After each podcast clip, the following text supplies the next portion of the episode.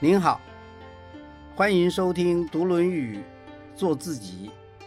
我是曹行，让我们从三千年的文化传承中，找出属于自己的现代意义。今天要谈的题目是“无往不复”。无往不复是《易经》里面的一句话，这句话很能够代表《易经》的哲理。所以就以此为题来谈一谈《易经》这本书。前面我们谈到儒家，儒家代表的是人文精神，重视人的价值，重视自己的内在，要求啊向内修炼，成为君子，成为更好的人，来面对外在的世界。但是人的力量真的能够克服一切外在的困难吗？人有没有不知所措的时候呢？人在不知所措的时候，有没有可能想要问一问老天爷的意思呢？这就要谈到一本古老的书，一门古老的学问《易经》，以及其中神秘又世故的《易经》哲学。我们可以先从《易经》中的一句话来开始，《易经》太卦爻辞：“无平不破。”无往不复，这里的“无”跟“坡”都是古写，因为《易经》这本书很古老，所以它里面用的字啊都是古代的写法。没有一条路啊可以是一直平坦的，不会遇到上下坡；也没有一件事情啊是可以一直往同一个方向发展而不用回头的，因为事情总是在不断的。变化循环当中，这句话可以说是非常有代表性啊。我们等一会儿还要再来谈《易经》，呃，有时候就称《周易》，或简称为《易》。它的英文翻译很有意思，说是 The Book of Change。Change 就是变化了，变化可以说是《易经》这本书的关键字了。那么，《易经》是本怎么样的书呢？清代的《四库全书》在整理了几百部古代《易经》的著作之后呢，归纳出一句话，很有意思。他说：“故易之为书也，推天道以明人事者也。”《易经》这本书啊，是教你推演天道的。推演天道的目的是什么呢？还是在明人事啊，明白人间的事理。这句话可以说是讲得非常的透彻了。易经是本怎么样的书呢？为什么可以用易经来占卦？易经这本书，相传是周文王所做的，是不是周文王所做，我们也不敢说。不过至少我们大概可以确定，易经这本书呢，大概是在。殷末周初，也就是在商朝的末年、周朝的初年的时候就已经出来了。那么，它在汉代又称为五经之首。五经就是指诗、书、易、礼、春秋了。在周朝，本来是诗书是最重要的，倒是到了汉代就变成以易经为五经之首了。这其中也有一个缘故，因为在秦始皇焚书的时候啊。诗书以及诸子百家的言论呢，都不能够私下讨论，也不能够私自收藏。但是啊，《易经》它被归类为医药啊、铺士啊、种树这一类的书，所以就被保存下来，在民间得以流传，没有被中断，逃过了这一劫。这也很清楚的说明了，《易经》原来是用来做普世的书。那卜筮又是什么呢？卜就是龟卜，筮就是占卦。古代的人用卜筮来解决心中的疑惑。《书经洪范篇》，周武王就请教商朝的箕子治国之道啊。箕子就对武王说：“儒则有大疑，谋及乃心，谋及亲事，谋及庶人，谋及卜筮。”是，就是用易经来占卦了，借着这个筹策啊，来推算天意，推天意以明人事。从箕子这段话，我们可以看得很清楚。当我们心中有大疑惑的时候，先问自己啊，问自己的心是怎么想的。还是没有办法决定的时候，就问这些大臣呢，问老百姓啊。但是，当我们尽一切的人事努力，还是没有办法做决定的时候，最后只有诉求天意了。那么，占卦如何推算天意呢？这个我们要先从阴阳八卦说起。《易经·系辞传》说：“一阴一阳之谓道，聚之者善也，成之者信也。”《系辞传》是古代解释《易经》的一本权威著作，我们等一下还会再提到。一阴一阳彼此搭配互动，就称为道。这个道是万物生成变化的总原理啊！依照这个道理继续的运作，就是善。这个道理，所以可以运作完成，就因为这个道理本来就存在万物的本性当中。这段话听起来有点神秘，但是其实世界不就是如此吗？一切生命不都是阴阳交配才能繁衍后代吗？系辞传又说：“亦有太极。”四生两仪，两仪生四象，四象生八卦，八卦定吉凶，吉凶生大业。两仪就是指阴和阳啦，或者我们说阳刚跟阴柔啦。四象指少阳、少阴、老阳、老阴，这又可以用数字来代表。在古代啊，奇数为阳，偶数为阴。八卦就是指乾坤坎离艮兑巽震，分别的象征天地水火山泽风雷八种自然物，以及这八种自然物相关的类比跟联想。这边说八卦定吉凶，吉凶生大业，就是说你根据八卦的原理啊，就可以判定吉凶。吉凶生大业，不是说吉凶可以生大业哦，是说当我们学会了用八卦来判定吉凶的这个方法之后，我们就可以预言吉凶，那我们的事业就会做得很成功。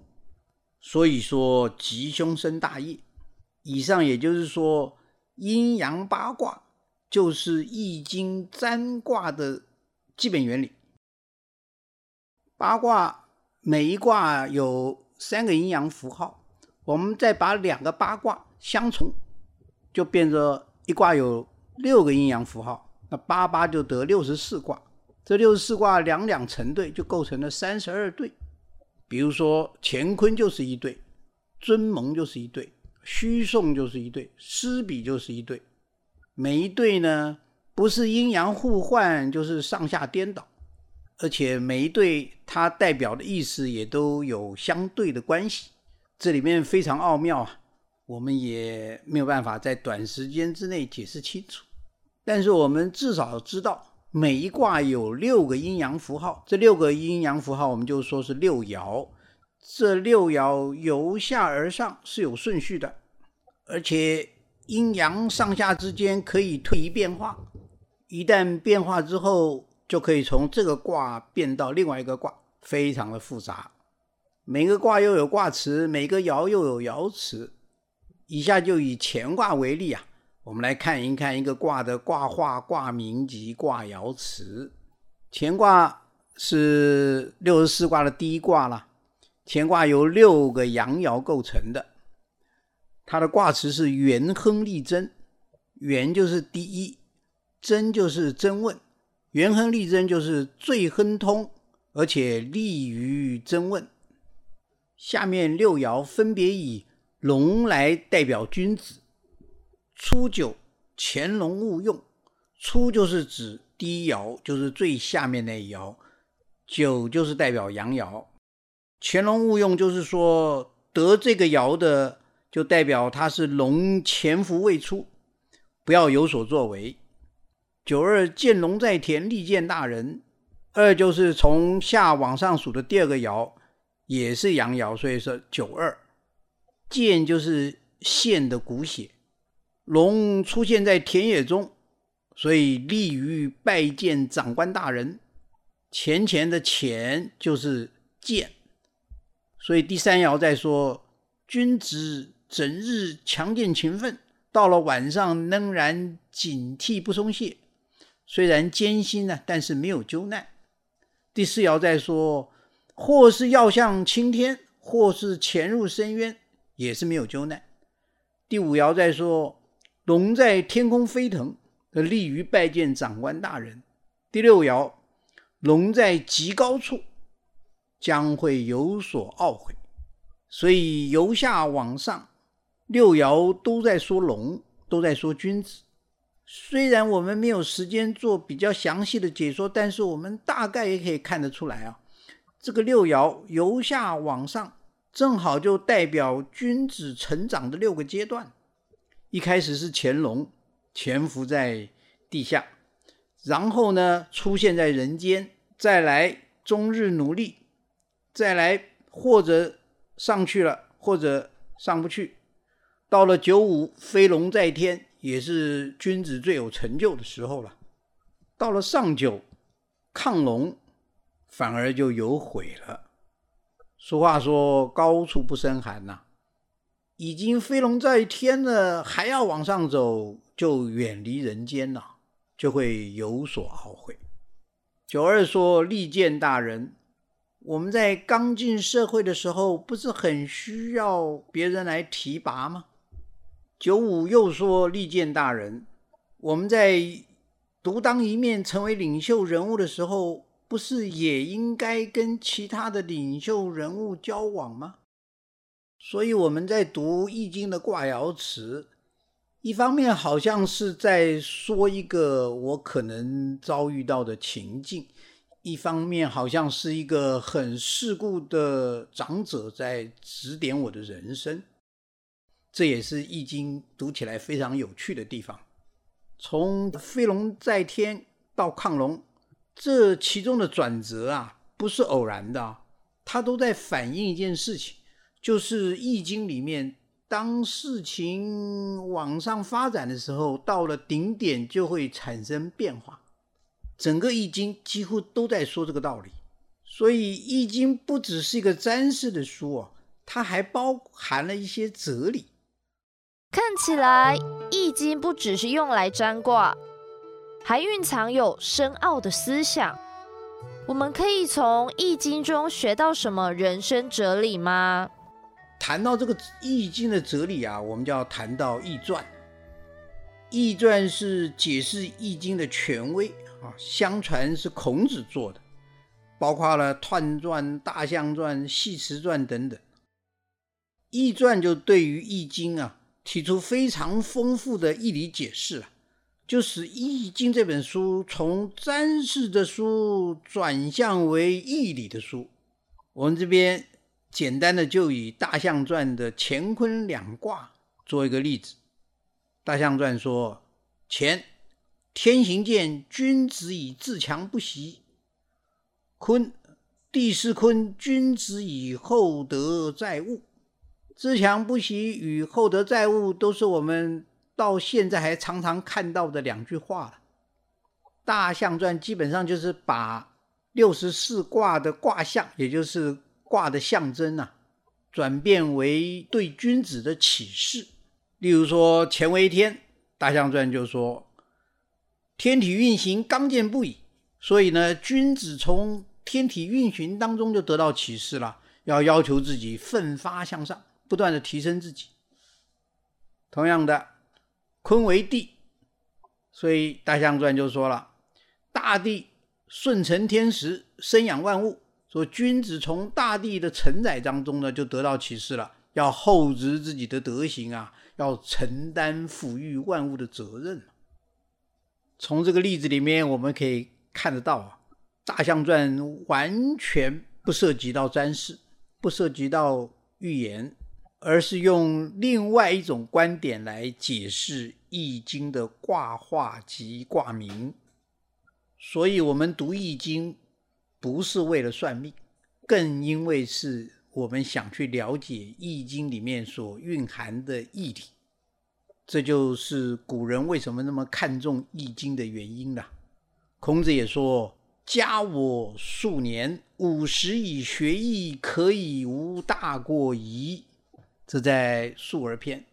这句话是孔子看重《易经》、喜欢《易经》的非常重要的一个证据了。《系辞传》也说。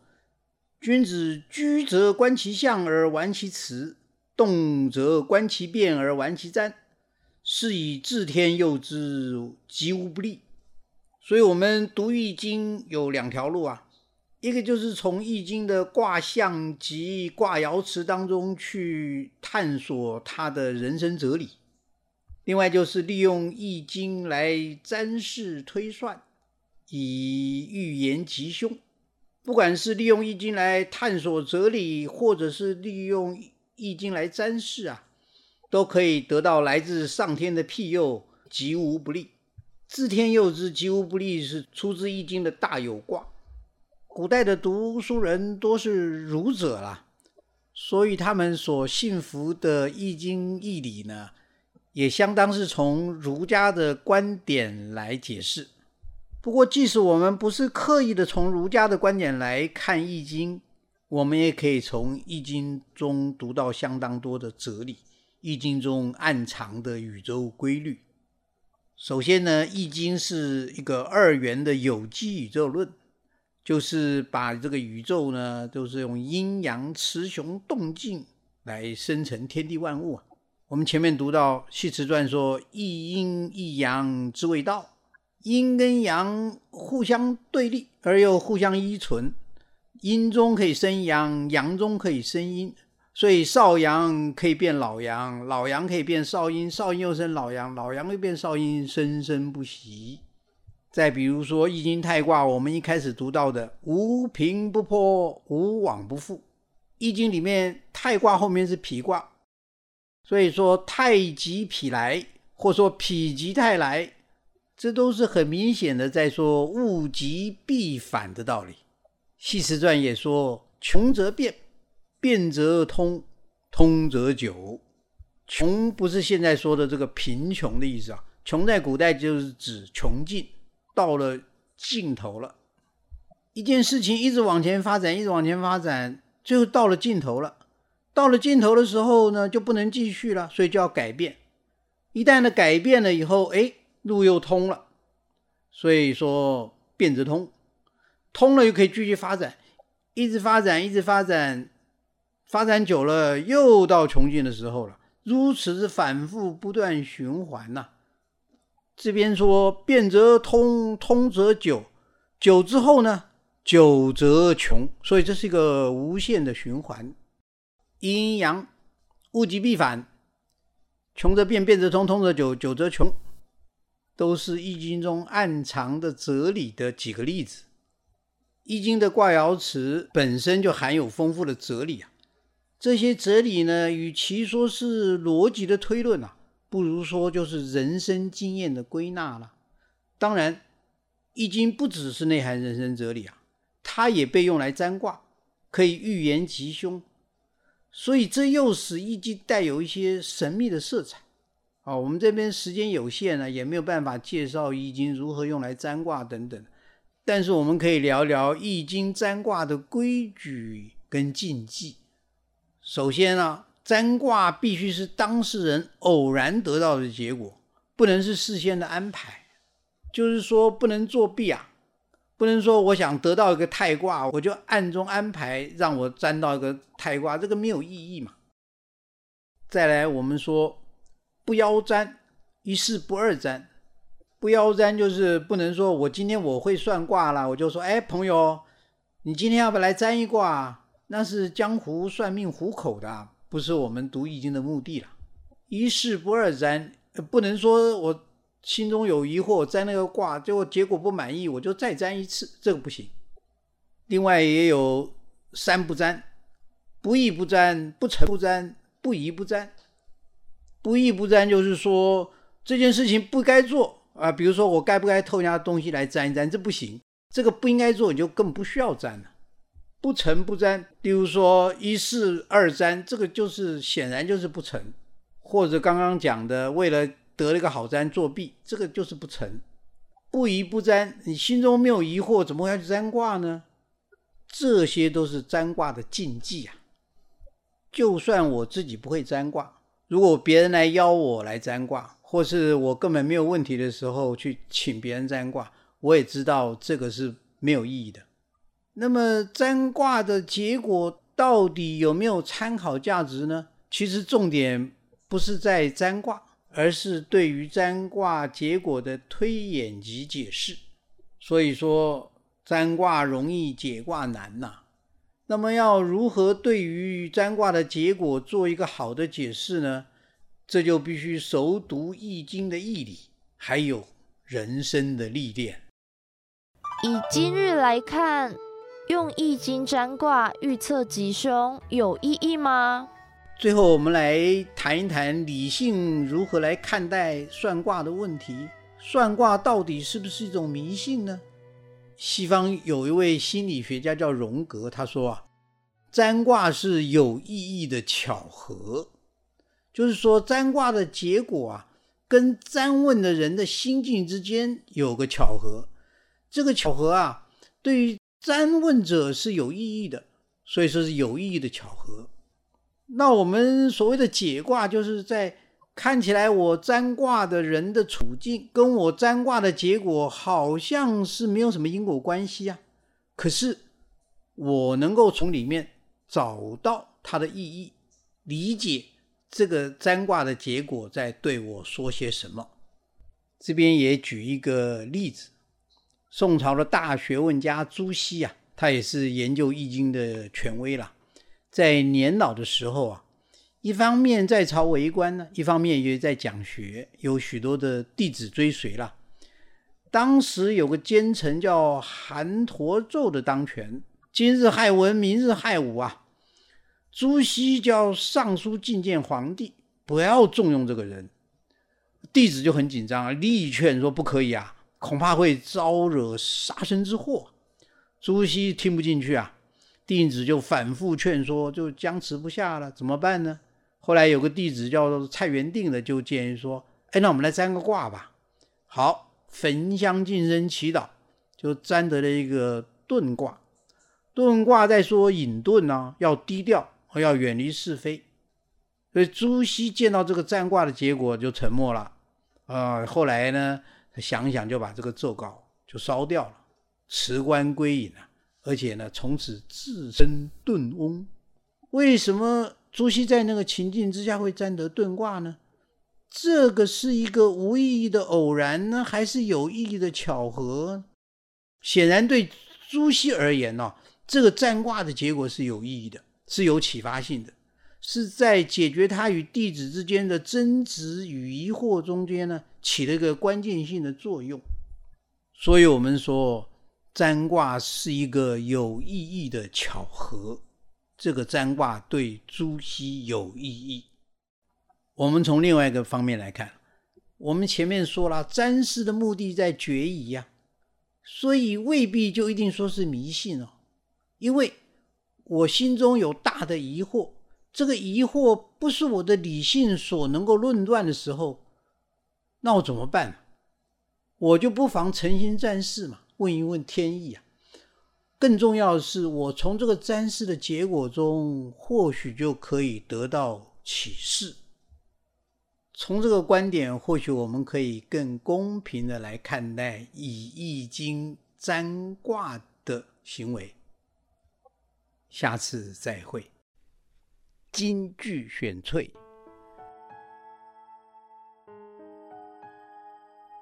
无平不破。无往不复，